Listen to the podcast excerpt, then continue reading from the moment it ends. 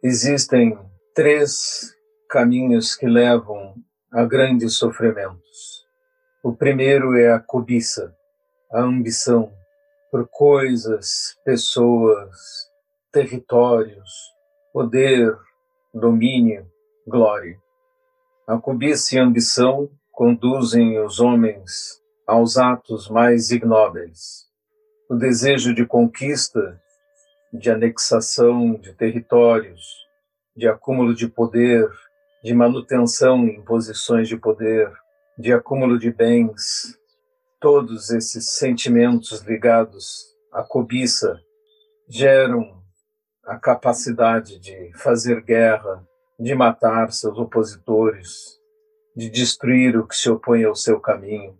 E tem sido a história dos conquistadores a história dos impérios, mesmo que saibamos, pela sucessão de todos os tempos históricos, que todos os impérios surgem e desaparecem, que são impermanentes, e que todo poder, glória, domínio, riquezas escorrem pelos dedos dos conquistadores.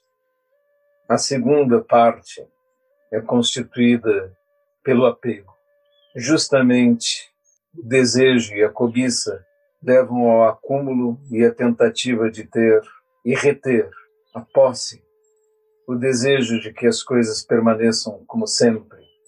E esses desejos, mesmo que absurdos, são histórias recorrentes na humanidade. Histórias como a procura da fonte da juventude, a procura da eternidade, a preservação de corpos para sempre, a construção de pirâmides, de túmulos especiais. Em nossos tempos, o desejo de prolongar a vida para sempre, o desejo de permanecer com a mesma aparência, o desejo de preservação daquilo que a cobiça gerou. E este apego é fonte de sofrimento pelo medo da perda, provoca o ciúme, provoca mais lutas, e provoca o fim de toda piedade e compaixão com os opositores. Em terceiro lugar, vem a raiva. A cobiça gera raiva, o apego gera raiva, porque a energia da luta, da preservação, da conquista, da aquisição e o medo da perda levam à raiva que alimenta as lutas.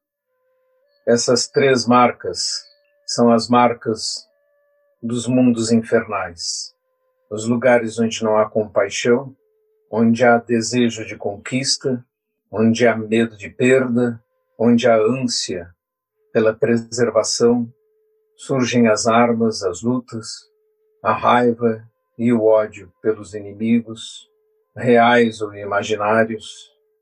E esse mundo de oposições, gera a própria destruição dos mundos infernais.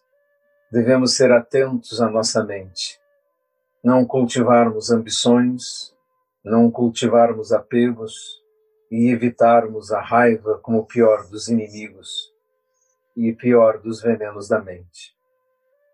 Assim sentamos em zazen, desejosos de cultivar os sentimentos de compaixão, os sentimentos de desapego e os sentimentos de amorosidade por todos os seres.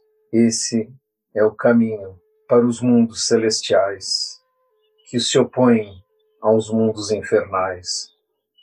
Todos eles construídos na realidade, dentro das mentes, e em nenhum outro lugar.